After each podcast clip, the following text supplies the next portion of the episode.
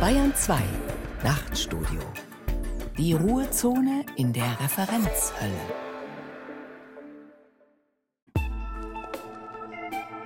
Muttersprache. Ein schmeichlerisches, zungenschmeichlerisches Wort. Ich spreche. Meine Sprache. Einfach so. Sie geht mir leicht von der Zunge. Ist schon zungenfertig, wortfertig, gesetzt. Klar. Völlig selbstverständlich, selbstredend. Aber manchmal dann doch nicht. Manchmal schlingert die Sprache. Pumpt nicht Wort um Wort hervor, sondern da ist nur noch eine Leerstelle, wo einst genau der richtige Begriff war. Der fehlt plötzlich. Eine Wortlehre. Stocken statt fließen. Aber warum passiert das so selten? Wie geht das, dass ich fast nie fragen muss, wie das geht? Kein Abgleichen? Welcher Fall nach der Präposition kommt? Beim Hören keine Unsicherheit. Was die grammatische Konstruktion bedeutet? Der Vokal I ist der hellste Selbstlaut. Das I ist das beste Hilfsmittel, um auch etwas rauchige und raue Stimmen zu exakter Tonerzeugung zu bringen. Das I soll weder zu sehr nach Ü noch nach E gesprochen werden. Die Muttersprache ist komisch, weil wir sie nicht verstehen. Alles an ihr verstehen und nicht verstehen wie. Wir können nicht aus ihr heraustreten und sie betrachten. Die Sprache hat uns, die Muttersprache zumindest. Wie schwierig Sprache ist, merken wir bei Fremdsprachen. Wenn wir also den Schutz der Selbstverständlichkeit, des Selbstredens verlassen. Wenn Sprechen Mühe und müde macht. Wenn ein Laut nichts mehr bezeichnet, sondern nur noch klingt. Wenn Bedeutungsverlust die Regel ist. Wenn wir außerhalb der Sprache sind.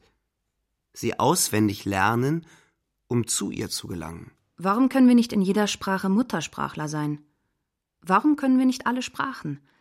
Warum sind die Science-Fictions voll von goldlackierten Übersetzungsrobotern, Instant-Lernsoftware oder Bubblefish-Symbionten, die genau das ermöglichen? Alles sprechen und verstehen zu können, so wie Muttersprache, sogar Dialekte vom anderen Ende der Galaxie. Warum gelingt die Osmose, das Einsickern der Sprache, das jedes Kind zum Sprechen bringt, nicht ein Leben lang? Warum ziehen Sprachen eine Grenze um sich, nachdem wir zehn oder zwölf geworden sind? Warum können einige etwas so Komplexes, ohne nachzudenken, während es so vielen Menschen Mühe macht, es zu lernen, und sie doch nie so weit kommen, nie so sicher werden wie vierjährige Kinder? Eine fremde Sprache ist ehrfurchterheischend. So viele Wörter, die es zu erlernen gilt, so viele Regeln und schlimmer noch, so viele Ausnahmen von eben jenen Regeln. Da mögen sich die Muttersprachler noch so sehr freuen, dass jemand so viel Zeit daran setzt, ihrer Sprache nahe zu kommen. Einem selbst kommt es vor, als sei sie ein viel zu großer Anzug, der schlackert und dessen Ärmel zu lang sind, der einen zu einer Witzfigur macht. Wir stolpern, alle lachen. Nicht, weil wir Stummfilmhelden sind, sondern weil wir stammeln. Sprachbarbaren. Wie der Grieche Homer die kleinen asiatischen Kara nannte und später die Griechen alle Nichtmuttersprachler. Barbaroi, also Stammler, Stotterer. Oder auf Tilo-Sarazinisch anatolische Barbaren ohne gymnasiale Bildung. Und ich auch Barbar.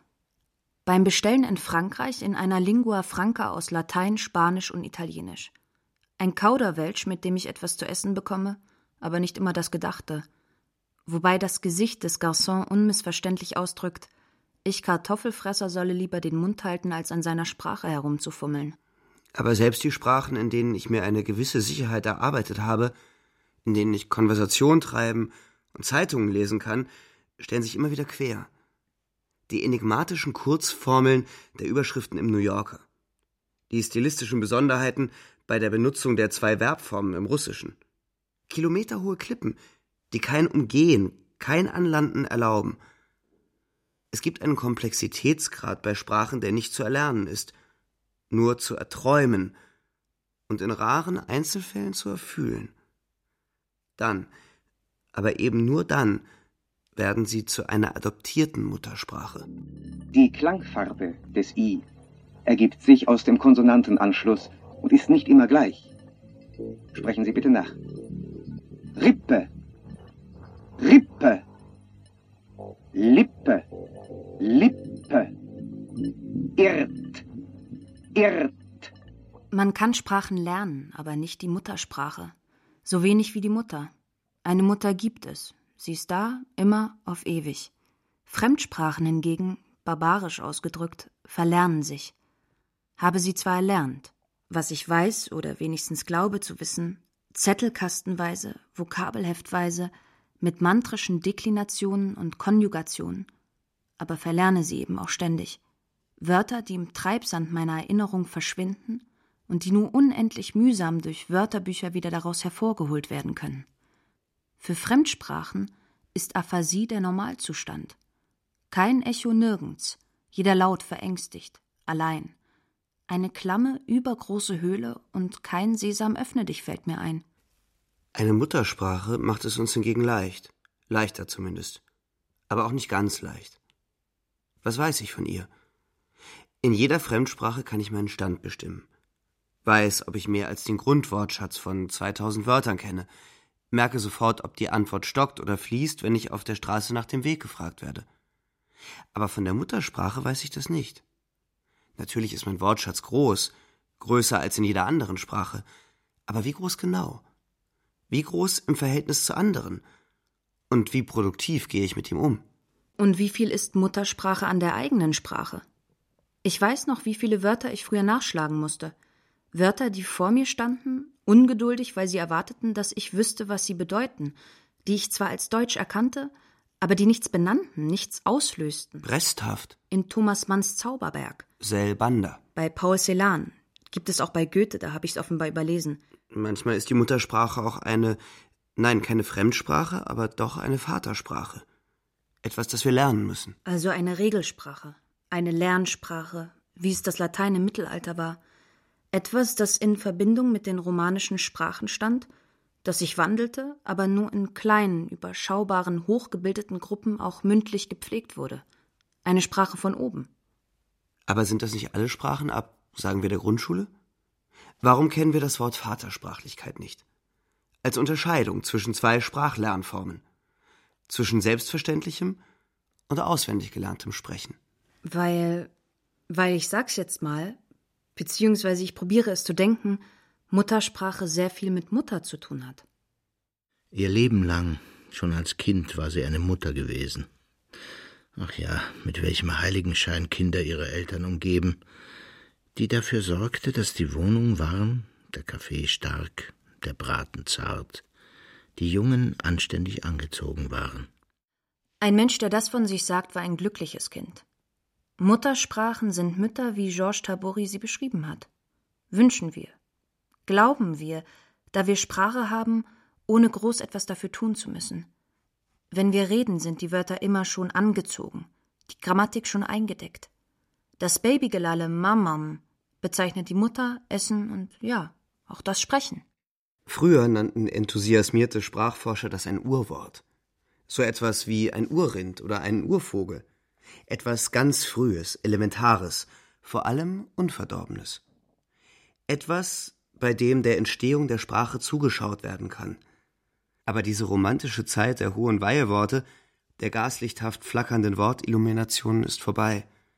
Vor hundert Jahren, als die Indogermanistik noch ganz besoffen war von den lautlichen Ähnlichkeiten von Wörtern aus verschiedenen Sprachen, trat Ferdinand de Saussure mit einem Ausnüchterungsprogramm an. Der Indogermanist erklärte jeden Hintersinn der Worte zu Mumpitz und entschied einfach, alle Wörter sind arbiträr. Zufällig, willkürlich, der Laut ohne eine Verbindung zum Gegenstand, den er bezeichnet. Nicht die Dinge sprechen in uns, durch uns. Ein Wort ist nur ein Wort. Nicht der Repräsentant des Dings, nur Schall und nicht mal Rauch. Eine ungeheure Degradierung der Sprache, nix mehr mit Urworten, nix mit Orphisch, nix mit es spricht in mir. Denn Sprache ist jetzt allein das, was wir nachplappern und damit vor allem Muttersprache. Die Sprache der Mutter, der Geschwister, des Spielplatzes, der Oma. Kein eingeblasener Odem, nichts Göttliches, nichts Urtümliches. Einfach nur gesprochen. Deswegen ist Sprache Mutter und Kindheit. Was meistens der frühkindlichen Amnesie anheimfällt und deswegen nur selten aufscheint. Sprechen Sie bitte nach. Geschirr. Geschirr. Ich. Ich. Wicht. Wicht. Nur wenn Muttersprache fremd wird, bei denen, die ihr Land verlassen mussten, wo Kindheit ein Ort wird, der nicht mehr betretbar ist, die vor dem Gesetz steht, die ausgelöscht wurde durch etwas, das schlimmer ist als ein Brand, der jedes Foto, jedes Möbelstück, vor allem aber jede Vertrautheit der Wege, die Selbstverständlichkeit also auslöscht, dass da etwas ist und bleibt. Bleibt, solange wir leben. Immer. Ewig. Verlieren lehrt sehen. Die verkohlte Kindheit. Die Ruine zu Hause. Willentlich angesteckt, weggenommen, ausgelöscht. Hilde Domin, wie alle jüdischen Exilanten vor die Tür gesetzt, Hilde Domin schrieb Für mich ist Sprache das Unverlierbare, nachdem sich alles andere als verlierbar erwiesen hat. Das letzte Unabnehmbare Zuhause. Ein exterritoriales Zuhause. Eine ortlose Mutter. Eine Muttersprache ohne Land, ohne Boden, ohne Blut als Zuhause. Reisetauglich. Aber ist sie das wirklich? Der aus Deutschland vertriebene und in Chicago lehrende jüdische Philosoph Leo Strauss hatte zeitlebens eine Fotografie auf seinem Schreibtisch. Darauf war er in Uniform als Soldat im Ersten Weltkrieg zu sehen. Ein Bild, das sein verlorenes Deutschland zeigte. Und seinen Wunsch, es nicht aufzugeben. Im Exil wird Muttersprache zu so einer Fotografie, voller Erinnerung und aus der Zeit gefallen. Wie lange ist eine Sprache lebendig mit nur Reisegepäck? Ein Jahrzehnt? Bis der Status Heimat aufgegeben wird? Bis das Zuhause umzieht? Der Tscheche Milan Kundera lebt in Frankreich. Seinen Romanhelden Josef, wie sein Autor ein Exilant, lässt er in seinem Roman die Unwissenheit bei einem Besuch in Prag erstaunt feststellen, dass er seine Muttersprache kaum noch versteht. Innerhalb von 20 Jahren hat sie sich so gewandelt, dass der Exilant sie als Fremdsprache empfindet. Ein Schock. Doch dann, nach nur wenigen Tagen, die Überraschung. Jetzt kamen die Wörter von ganz allein aus seinem Mund, ohne dass er sie suchen, sie kontrollieren musste. Und bei der Begegnung mit einer Tschechin sind es die muttersprachlichen Obszönitäten, die direkt zu einem lautstarken Orgasmus führen, wie ein fremdsprachliches Lieben offenbar nicht hervorbringen kann. Sprache als Viagra. Auch das ist wohl Muttersprachenidealisierung. Oder eine Geschichts'idealisierung. Der Immigrant als Sieger. Aber nicht alle Heimgekehrten konnten so jubeln. In Wörtern scheint es, bin ich anders aufgehoben als in der Geschichte. Ob besser, das ist die Frage. Oskar Pastior haben sein Land und die Geschichte schwer mitgespielt. Als Siebenbürger Sachse von den Sowjets in ein Arbeitslager verschleppt, als Schwuler vom rumänischen Geheimdienst Securitate erpresst. Seine Muttersprache war Minderheitensprache. Sein Sprechen von einem Inseldasein geprägt. Vielleicht daher die für den Dichter seltsame Frage, ob tatsächlich das Aufgehobensein in Wörtern besser sei, als jenes kein bisschen Aufgehobensein in der Geschichte. Vielleicht leben und definieren sich Sprachen von Minderheiten ständig durch ständige übersetzende Vergleiche. Der Januskopf in der Suppe, das schizophren gespaltene Haar, der schiefe Unterschied. Das Haar in der Suppe wird zur Haarspalterei, zur Schizophrenie. Sprache janusköpfig. Das ist sie wohl immer, aber wir hören es nicht, spüren es nicht. Ein Schutz der Muttersprache. Deutsch. Warme und zärtliche und fürsorgliche Mutter. Ein Tischlein deckt dich aus Wörtern. Auf das Zweitgesicht, das der Vatersprache, schauen wir nicht gern. Nur gezwungenermaßen. Die Psychoanalyse macht aus der Muttersprache eine Vatersprache. Sie nimmt unserem Sprechen die Selbstverständlichkeit. Freudsche Versprecher, Übertragung, Verdrängung, all das schafft ein Dahinter, eine Zweitsprache fürs ständige Vergleichen. Die Psychoanalyse verleugnet, ja degradiert die Muttersprache, das selbstverständliche Sprechen. Sie will den Januskopf, deswegen wittert sie überall, allüberall ein Dahinter. Muttersprache funktioniert aber anders. Wenn Kafka in seinem zu Tode zitierten Brief an den Vater darüber klagt, dass der Vater die ganze Welt bedecke, dann ist das Psychoanalyse. Der Vater, das Außen, das, was wir ansehen können, was uns fremd ist. Die Muttersprache können wir nicht ansehen. Wir sind zwar ihre Geschöpfe, ja, aber sie ist ein Uterus, den wir nie verlassen haben. Die Mutter bedeckt nicht die Welt, sie ist die Welt. Anders als der Vater verdrängt sie uns damit nicht, sondern sie gewährt uns Zugang. Der größte aller Muttersätze stammt daher vom Logiker Ludwig Wittgenstein, der barsch festlegte, dass keine Welt außerhalb der Sprache beschrieben werden könne. Die Grenzen meiner Sprache sind die Grenzen meiner Welt. Was nicht heißt, da draußen ist nichts als Sprache, die mit uns Verstecken spielt, die uns all die Dinge nur vorspiegelt, eine gigantische, wörterbuchgroße, ja babylonisch sprachverwirrende Fata Morgana. Auch kein Gott, der seinen Geschöpfen beim Spielen des Scripted Reality Drehbuchs zusieht. Sprache ist der Ereignishorizont. Eine Grenze nicht zu etwas anderem, sondern zum Nichts. Wortlosigkeit ist Weltlosigkeit. Nur gibt es da ein Problem. Niemand kann genau bestimmen, wo diese Grenzen der Sprache denn nun liegen. Sprache erscheint vielmehr wie das moderne Bild des Universums, eine Kugeloberfläche, so dass wir nie bis an sein Ende vorstoßen, sondern nur in andere Bereiche gelenkt werden. Was machen wir mit Grenzen, von denen wir nicht wissen, wo sie liegen? Eine kennen wir vielleicht doch, die der Kindheit, die der reinen Muttersprache ohne jede Vatersprache. Wir wissen nicht genau, wo sie liegt, aber wir wissen, dass es sie gibt. Es gibt ein Heraustreten, ein Verlust von Kindlichkeit, mit dem jede Kindheit verloren geht. Für jeden. Nicht nur für Exilanten, für alle. Denn in ihr bleiben nur die unbezwingbaren Dorfbewohner des Autismus, die der Weltmacht Kommunikation trotzen. Kindergarten und Grundschule enden. Altern zwingt uns von Anfang an über die Grenze zu gehen. Jede Kindheit wird zu einem zweiten Original. Das erste liegt in einem Gestern. Das zweite ist ein Heute, das ohne das Gestern nicht vorstellbar, aber das nicht mit ihm identisch ist. Diese Grenze findet sich auch bei exilierten Schriftstellern. Der in Polen aufgewachsene, in seiner Muttersprache jede schreibende Isaac B. Singer hat seine amerikanischen Romane zweite Originale genannt, nicht andere. Zweite.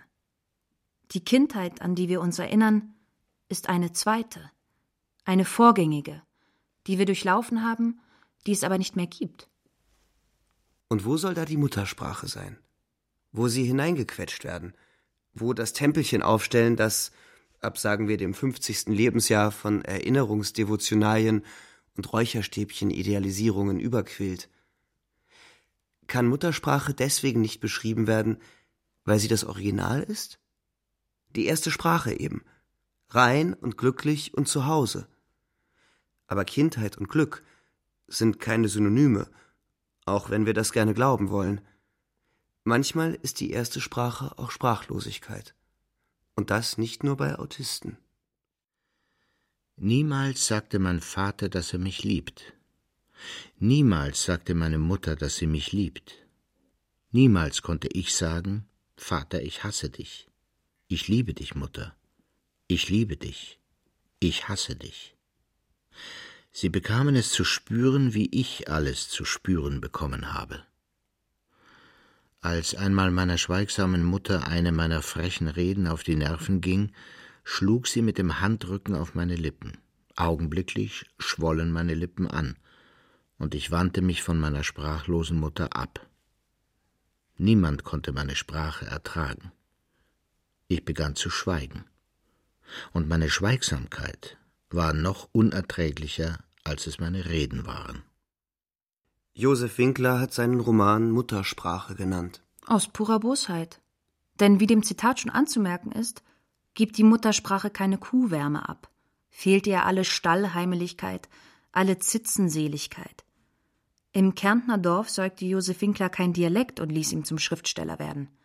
Die Sprache, die ihn erst zum Autor machte, war eine der Bücher. Eine Vatersprache aus hochsprachlichen Wörtern, die er zu einer Redeform, die er der Mutter und dem Vater entgegenschleudern konnte. Die zweite Sprache kann auch viel mehr die eigene sein als jede erste. Aber sogar manche erste Sprache verschwimmt, verglimmt. Nicht vollständig, aber verliert an Lebendigkeit. Dialekte, die mit ihren Sprechern altern, wenn keine oder zu wenige Sprecher nachkommen, und die von Sprechern leben. Dialekte sind Sprachen, die nie Vatersprachen geworden sind, die nicht in Normschrift gegossen wurden, die allein Muttersprachen sind. Martin Walser hat das liebevoll beschrieben, auch ein wenig vorsichtig, so als streichle er einen alten, matten und missmutigen Kater. Der Ableger des Alemannischen, den ich als meine wirkliche Muttersprache bezeichnen muss, ist gerade jetzt im Erlöschen begriffen. Dieser Prozess ist unumkehrbar. Falls einer aber hängt an so einem Dialekt, den er nach einigen unausbleiblichen Umzügen und Todesfällen nur noch für sich hat, muss er ihn pflegen im Monolog. Mit der Zeit verliert man dann auch den Mut und die Unbefangenheit, man verlässt sich nicht mehr darauf, dass man diese lautempfindlichste Sprache noch kann. Man denkt sie nur noch, hört sie nur noch mit einem Ohr, das tief im Kopf versteckt ist. Das soll nicht heißen, dass es etwa Mühe mache, so einen Dialekt inzüchtig am Leben zu erhalten. Das überhaupt nicht. Dieser Dialekt als die erste Sprache hat sich offenbar auf alle Sinne ausgewirkt. Er ist, selbst wenn man ihn nie mehr sprechen kann, das äußerste Gegenteil einer toten Sprache. Alle Sprachen, die man nach ihm noch lernt und kennenlernt, werden durch ihn gerichtet. Er als die erste Sprache besitzt Ohr und Zunge und alle willkürlich und unwillkürlich zusammenarbeitenden Muskulaturen des Ausdrucks und des Schweigens. Da man diese Muttersprache also keinesfalls los wird, beginnt man sich zu fragen, ob sie eine Hemmung sei, eine andauernde Ausdrucksbeschwernis und Langsamkeit, oder ob man ihr auch etwas zu verdanken habe. Die letzte Frage Martin Walsers ist keine rhetorische. Niemand weiß, was er seiner Muttersprache zu verdanken hat. Dieser, dieser besonderen, dieser, die selbst wenn sie nicht im Gewand eines Dialekts auftritt, nicht eine Vatersprache ist wie das schriftsprachliche Hochdeutsch, eine Einssprache, eins mit sich. Nein, oder zumindest nicht so. Nicht hier das eine, dort das ganz und gar andere nicht die Mutter-Kind-Inzuchtsprache. Es gibt Vier-Augensprache, es gibt Zwiegespräche, aber keine Zweisprache. Es gibt also keine abgeschlossene Muttersprache, die dann in einem zweiten Schritt Vatersprache wird. Keine Sprache hat ein Innen und ein davon abgetrenntes Außen. Das ist so künstlich wie alle Apartheid. Schon Wilhelm von Humboldt stellte um 1830 erstaunt fest, dass es auf der ganzen Welt keine Sprache ohne ein entwickeltes grammatikalisches System gebe. Sprachen sind keine Geheimsprachen. Sie haben einen offenen Quellcode, sie entwickeln sich, sie leben nur im Gebrauch. Deswegen sterben Sprachen, wenn zu wenige sie sprechen. Die von indigenen Völkern, die ausgerottet werden, aber auch das Alemannische, das museale Sorbisch, irgendwann auch mal das Jiddische, das sich nie wieder von der Ausmerzmaschine Auschwitz erholt hat. Zu wenig ist aber auch immer die Provinz. Das selbstgefällige Kleine, die Abgeschottetheit, der Spracherhaltungszoo. Wer die Provinz im Blut hatte, kannte das Ausmaß der Ignoranz, der geisttötenden Beschränktheit des Lebens auf dem Lande. Nur wer die Provinz noch im Blut hatte, konnte verstehen, dass die Zukunft, zumindest für Buchmenschen, in den Städten lag.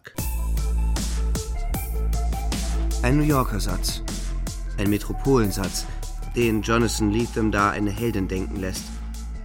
Muttersprache kann dumpfbackig sein, also zu heimelig, zu vertraut, zu einseitig. Ohne Achtung, ein schlimmes Vaterwort, ohne Dialektik. Nur verharrend, nicht janusköpfig. So wie bei Novalis, wo gehen wir hin? Immer nach Hause. Ein Lieblingssatz. So einfach, so verrätselt. Könnte auch auf allen Schützenvereinsbannern, in allen Volkstanzgruppenstatuten stehen. Ja, so einfach. Ja, aber eben auch enigmatisch das Geheimnis daran? Es ist ein Satz für Müttersöhnchen. Noch so einer. Also für die, die ihren Lebtag nicht aus dem Dorf, dem Verein, dem Elternhaus herauskommen. Ein Satz für die, die nicht nach Hause kommen müssen, weil es immer da ist. Ein Satz wie die ungeheure Pathosformel aus russischen Märchen, in denen die Mutter dem Helden, wenn er geht, einen Beutel mit Heimaterde mitgibt, damit er immer zurückfindet. Beutel und Boden, huhuhu, fehlt nur noch was. Blut vielleicht? Es ist keine Losung, sondern ein Geheimnis. Nicht einklagbar wie ein Versprechen. Ein Geheimnis wie das der Muttersprache. Die geschenkte Verständigung, um die wir nicht werben mussten. Blut, Boden und Mutter. Zieh mal kräftig an deiner Nabelschnur, damit die endlich abfällt. Sprechen Sie bitte nach. Gericht. Gericht. Witz. Witz. Wisch. Wisch. Die Muttersprache ist ein Versprechen. Alle Menschen werden nicht Brüder, sondern Kinder und verstehen sich. Ein Vorbabylon, keine Sprachverwirrung, ein überall Verstehen. Nichts ist leichter zu erfinden als ein Ur, ein Vorher. Philologenfantastereien wie die synthetisch gewonnenen Urslawisch oder Urindogermanisch. Man nehme existierende Sprachen und destilliere das Früher aus ihnen heraus. Urwörter, Ureins, Uterus. Alles Muttersöhnchen-Theorien. Süßer als Kinderzimmer in Disney-Shops, kitschiger als. Traumkitsch. Ich weiß. Na toll. Wenn du jetzt noch anfängst wie Boto Strauß mit ohne Dialektik denken wir auf Anhieb dümmer, aber es muss sein, dann knall ich dir eine. Die Ohrfeige hätte ich verdient. Aber dieses aus zwei mach wieder eins, dieses Wiedervereinigungsfeierstundendenken meine ich nicht. Auch Mütter sind nicht eins, Muttersprachen sowieso. Aber sie lassen uns das nicht spüren. Muttersprachen sind Dialekte, mit denen wir hinausgehen, um die Vatersprachen zu erlernen. Und wie viel ist an unseren Muttersprachen nicht auch Vatersprache? Die Fremdwörter. Nicht alleine die Fremdwörter. Sowohl die Assimilierten als auch jene, denen wir ihren Zuwanderstatus noch anmerken. Rechtschreibung ist Vatersprache. Lernwörter heißt das in den Grundschulen. Wer je eine Sechs im Diktat hatte, ach, eigentlich reicht ja auch schon eine Drei, kennt das. Die Abnabelung von der Muttersprache. Durch die schere Verschriftlichung, die sie von uns trennt. Keine Blutsprache. Ja, nicht einmal eine Bodensprache. Nur Vatersprachen. Nein. Nein, nein, nein. Alle Sprachen sind auch Muttersprachen. Da, einfach da, unhintergehbar da. Das war ja der große Schock der Logiker um 1900, die eine Sprache erfinden wollten. Eine Bessersprache. Eine hintergehbare Sprache. Eine logische. Die nicht auf etwas beruht. Die voraussetzungslos funktioniert. Die sich selbst erschafft in kristalliner Klarheit. Eine Sprache, für die viele Jahrzehnte dran gaben. Einige sogar ihren Verstand. Ja. Auffällig viele sind verrückt geworden. Logik statt Logos. Pathos der Reinheit und Klarheit und Einfachheit. Sucht nach Reduktion, wie bei Ludwig Wittgensteins Tractatus Logico Philosophicus. Ein Zufall, dass der Titel in der uralten Vatersprache Latein daher stolziert? Wohl kaum. Zeugungsgeste und Zeugungsstolz. Bis dann Kurt Gödel 1931 bewies, dass kein System mit einer hinlänglichen Komplexität widerspruchsfrei sein könne. Uns bleibt ein Erdenrest, zu tragen peinlich. Hätte mit Goethe der Titel von Gödels Kapitulationsschrift lauten können. Sie hieß aber über formal unentscheidbare Sätze der Principia Mathematica und verwandter Systeme. Er führte darin aus, auch die Logik kommt nicht ohne Annahmen aus, die weder beweisbar noch widerlegbar sind. Jedes hinreichend mächtige formale System ist entweder widersprüchlich oder unvollständig. Kurt Gödel, ein Mörder an der Utopie einer widerspruchsfreien Welt, der an seiner Entzauberung der Mathematik und ihrer Kopfgeburt Logik nicht glücklich wurde. Wir auch. Der große Antrieb der Logiker war das tiefe Unbehagen an den natürlichen Sprachen, die nicht logisch waren, die nicht hintergehbar waren.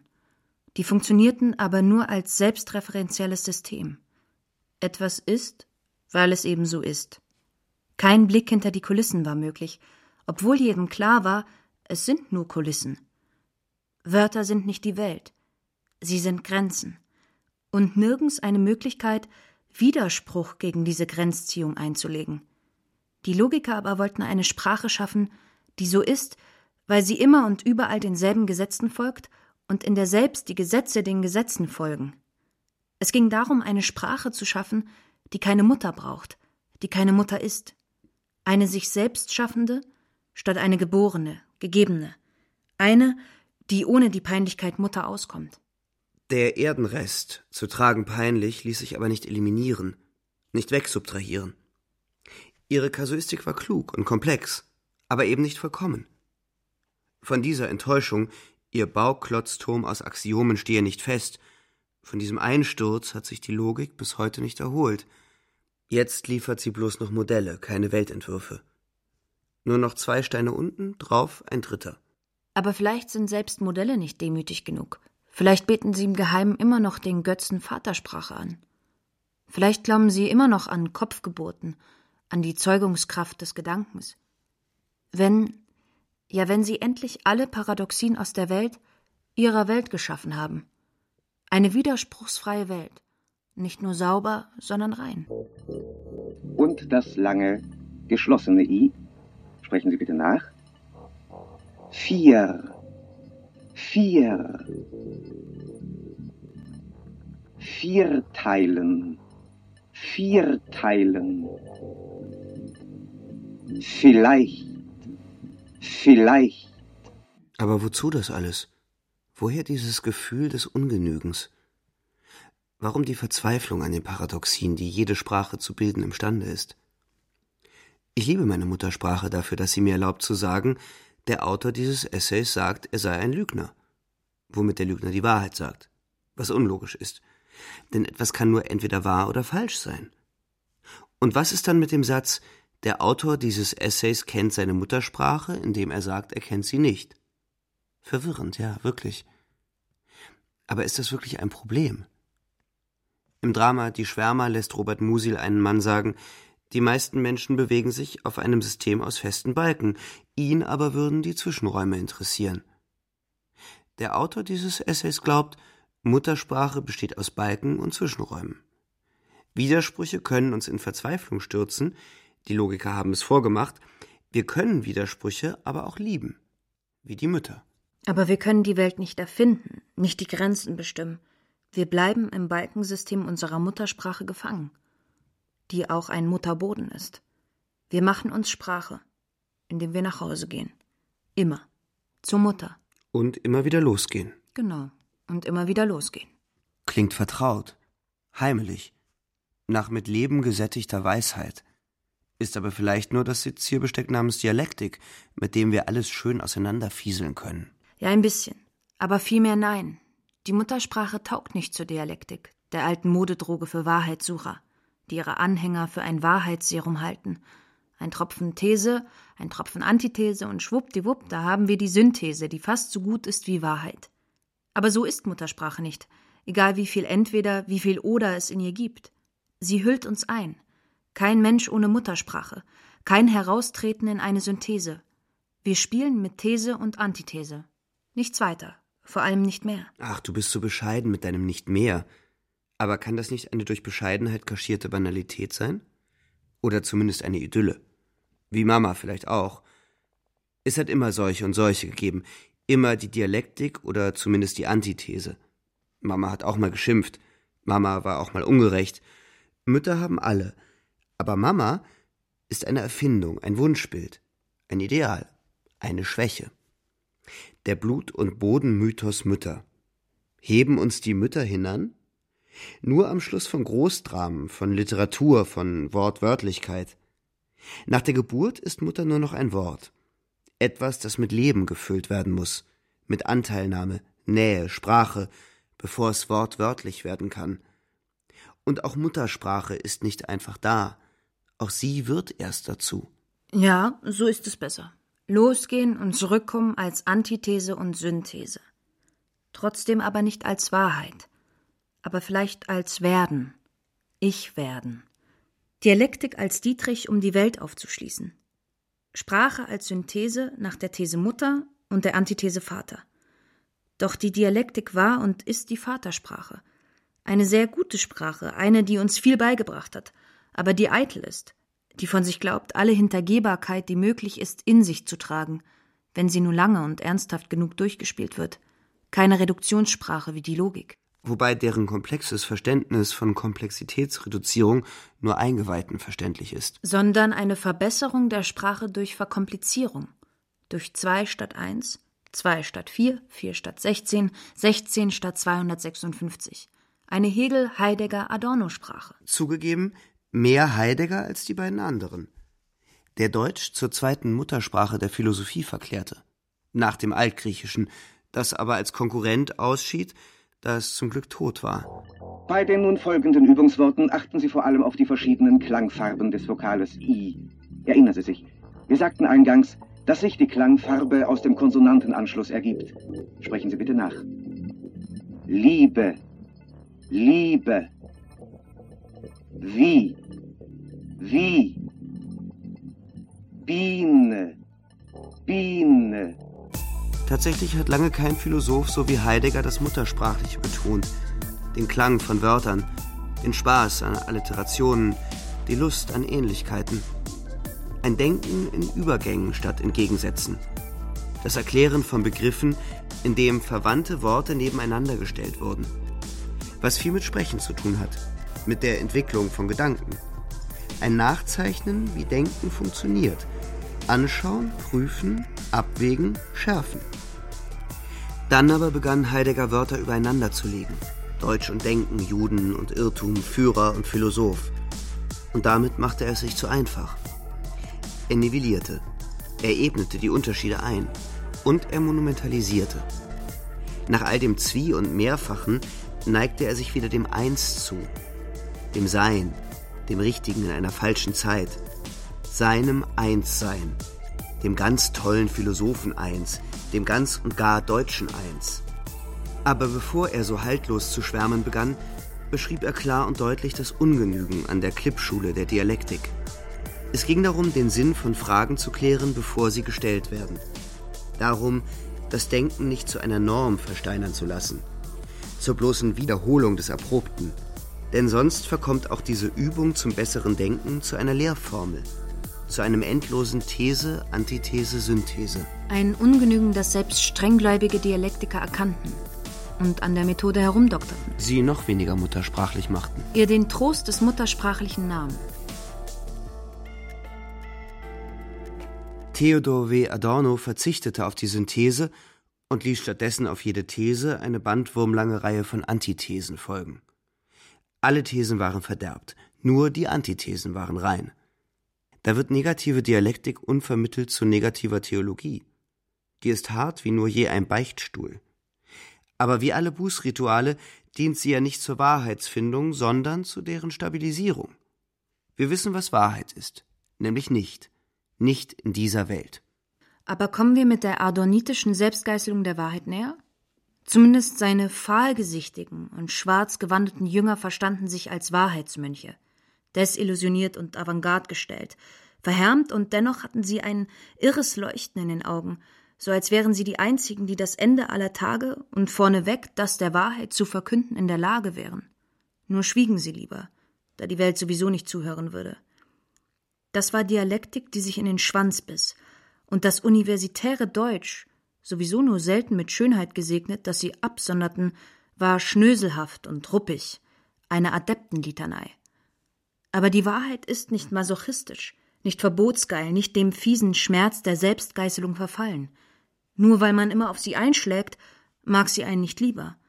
Und außerdem ist, wie bei allen Zwangshandlungen, diese Nähe höchst flüchtig. Was die Zwangsneurotiker wissen. Zumindest ahnen. Hier eine besonders präzise Ahnung. Kennst du Andersens Schneekönigin? Wo Kai über einem Riesenpuzzle aus Eisstücken sitzt, das vielleicht, aber nur vielleicht einen Sinn ergibt und dann die ganze Welt erklären würde. Aber wahrscheinlich fügen sich die Teile nicht zu einem Ganzen. Der kleine Kai war ganz blau vor Kälte, ja, fast schwarz, aber er merkte es nicht, denn sie hatte ihm den Frostschauer abgeküsst, und sein Herz glich einem Eisklumpen. Er ging und schleppte einige scharfe, flache Eisstücke, die er auf alle mögliche Weise aneinander passte, gleich wie wenn wir kleine Holztafeln haben und diese in Figuren zusammenlegen. Kai ging auch und legte Figuren, die allerkünstlichsten. Das war das Eisspiel des Verstandes. In seinen Augen waren die Figuren ganz ausgezeichnet und von der höchsten Wichtigkeit. Er legte ganze Figuren, die ein geschriebenes Wort waren, aber nie konnte er es herausbringen, das Wort zu legen, was er gerade haben wollte, das Wort Ewigkeit. Denn die Schneekönigin hatte gesagt, kannst du die Figur ausfindig machen, dann sollst du dein eigener Herr sein, und ich schenke dir die ganze Welt und ein paar neue Schlittschuhe. Kai ist Dialektiker. Die Märchenfigur aus dem 19. Jahrhundert glaubt, die Welt zu verstehen, wenn er die Dinge nur richtig gruppiere. Kai meint, die Schlittschuhe schon an den Füßen spüren zu können. Der Schneekönigin-Favorit im 20. Jahrhundert, Theodor W. Adorno, hat tatsächlich geschrieben, man müsse durch die Eiswüste der Abstraktion hindurch, um zu konkretem Philosophieren bündig zu gelangen. Nach der Dialektik ist Sprache aus Eis und als Ganzes verlogen.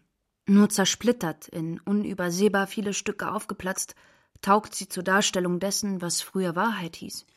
Dieser Lust einer Aufsplitterung begegnen wir sonst nur bei Genetikern, die Basen zählen, um daraus die Erbinformation zu buchstabieren und damit eine ganze Welt erschaffen. Allerdings ohne Schlittschuhe. A, T, G und C oder C, G, T, A oder sogar A, C, G, T. Die Reihung dieser Basenpaare wurde sogar mal ein ganzes FAZ-Feuilleton. Denn als das erste menschliche Genom entschlüsselt wurde, ließ Frank Schirmacher dessen Anfangssequenz nachdrucken. Da hat die Schneekönigin bestimmt einmal gelächelt, schön und kalt, und statt zu klatschen die Kufen der Schlittschuhe aneinanderschlagen lassen. Pling, pling, pling. Diese Zeitungsseiten waren konkrete Poesie. Buchstaben, die nicht Wörter erschaffen, sondern einen Menschen. Sprachsprache. Nicht Muttersprache, die auf Vertrauen gründet, nein, es war eine neu geschaffene Sprache, die sich selbst zum Gegenstand hatte. So wie die konkrete Poesie. Die schmählich vom Publikum ignoriert wurde. Die fast vergessene. Die utopiegesättigte Literatur der 60er. Eine Sprache ohne den Budenzauber Bedeutung. Sehr klar. Sehr reduziert, aber nicht so abstrakt wie Logik. Und auch nicht so machtversessen. Eher ein Spiel. Ein Aha. Ein Ach so. Ein Witz. Ohne Ironie und tiefere Bedeutung. Aber warum lachen Kinder atemlos über die Sprachspielerei von Kurt Schwitters, über Ernst Jandl bis Oskar Pastjor? Und warum hat sie trotzdem in der Literatur einen kaum besseren Status als Modelleisenbahn sammeln? So als wäre sie ein Schokoladenonkel oder Mitschnacker, der uns von der Mamasprache wegziehen will. Warum hopst Ottos Mops nicht in jedem Bücherregal? Warum genießen wir nicht die drakonische Reduzierung des Rätselhaften? Warum ergeben wir uns nicht dem Sound aus Wiederholung und Variation? Wenn Sie eine gute Tonlage gefunden haben, sprechen Sie jetzt bitte die Verse nach. Nach wie vor kommt es weder auf deren Inhalt noch auf eine richtige Konsonantenbildung an. Wichtig allein ist das I. Spitzfindig ist die Liebe. Spitzfindig ist die Liebe. Spitzfindig ist die Liebe. Sie minnt nicht immer blindlings. Sie minnt nicht immer blindlings. Sie minnt nicht immer blindlings. Wie sie sich listig zieret, wie sie sich listig zieret, wie sie sich listig zieret. In der Musik entsteht die Verzückung ja auch durch Wiederholung. Was die Minimal Music relativ erfolglos vorexerziert hat, bevor sie als Techno Millionen in rhythmischen Gleichklang versetzte. Wie eine Muttersprache. Einfach nachzumachen. Der Beat wird nicht gehört, er ist da. Tschak, tschak, bumm. So wie jeder Muttersprachler, ohne je von der generativen Transformationsgrammatik oder der Sprechakttheorie gehört zu haben, eigene Sätze bildet und fremde Sätze versteht.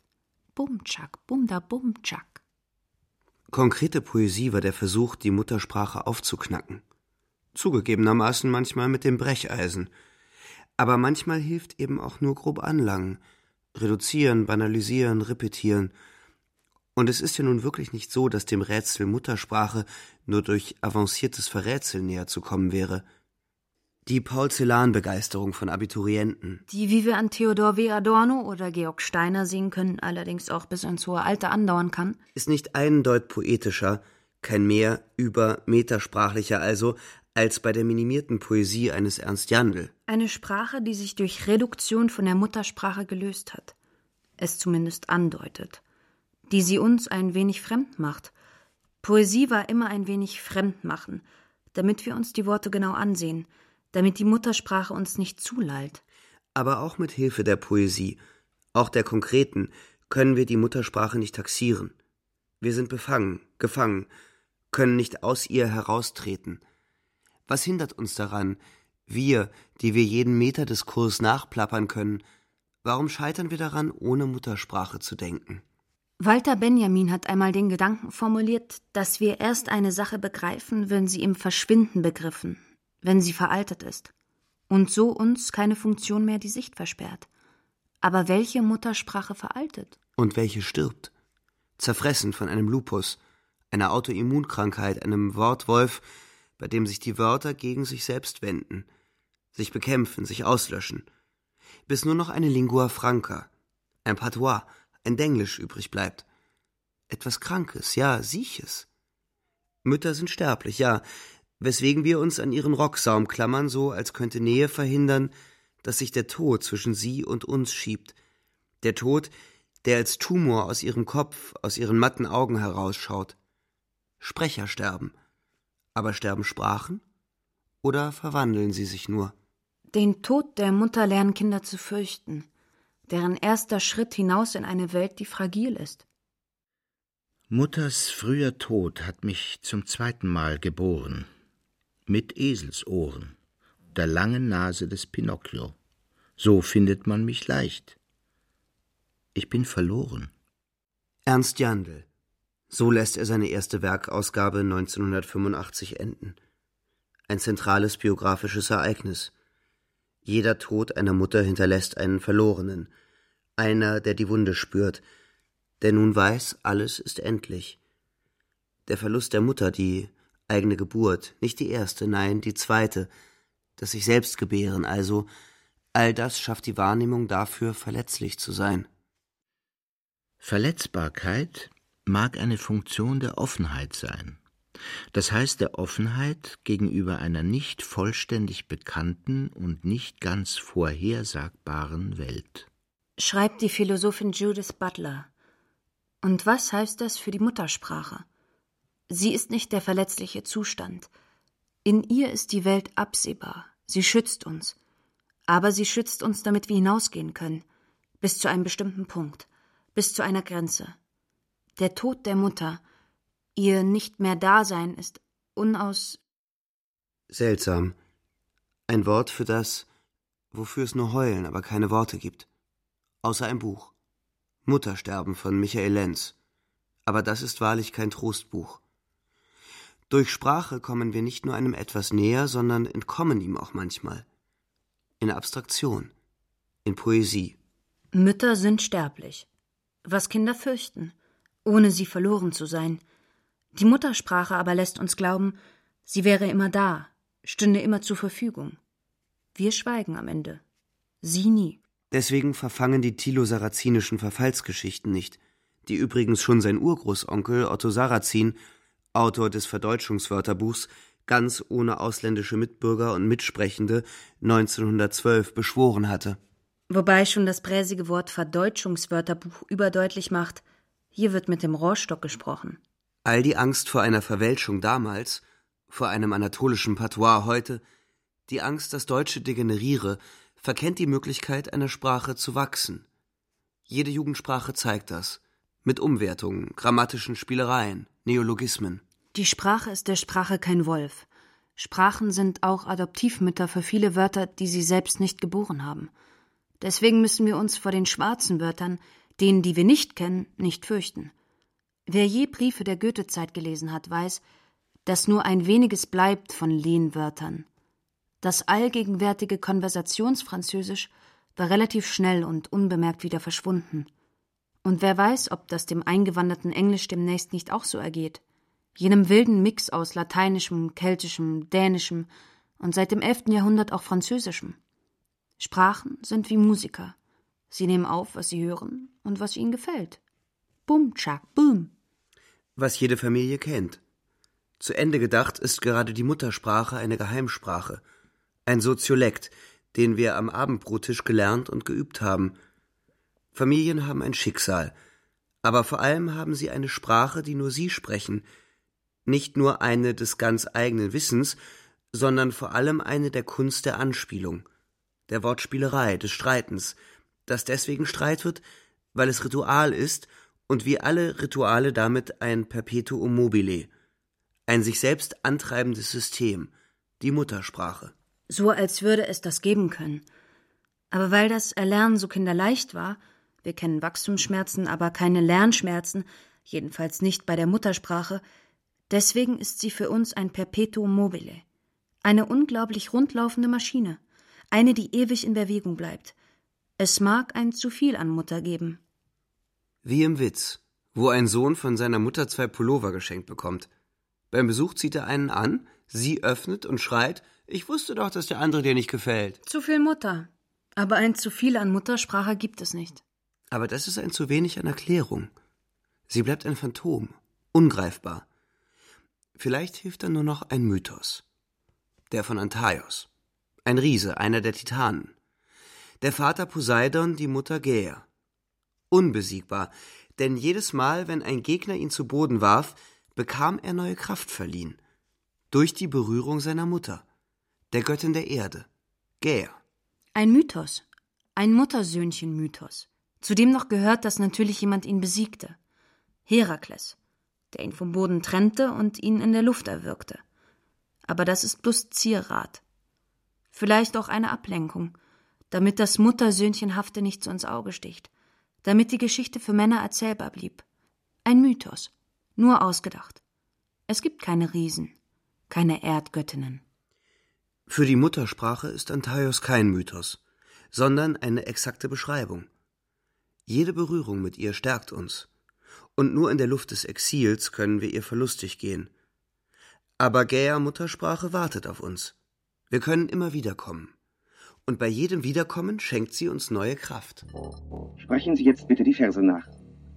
Wie sie friedlich sinnig blickt, wie sie friedlich sinnig blickt, wie sie friedlich sinnig blickt, innig mild sich still vertieft, innig mild sich still vertieft, innig mild sich still vertieft, Sinnenlieb, die nie ersprießlich, Sinnenlieb, die nie ersprießlich, Sinnenlieb, die nie ersprießlich. Zugegeben, auch mir gefallen die Verse nicht, aber das gilt hier nicht. Sie haben sich für die Sprechtechnik bestens bewährt, das genügt.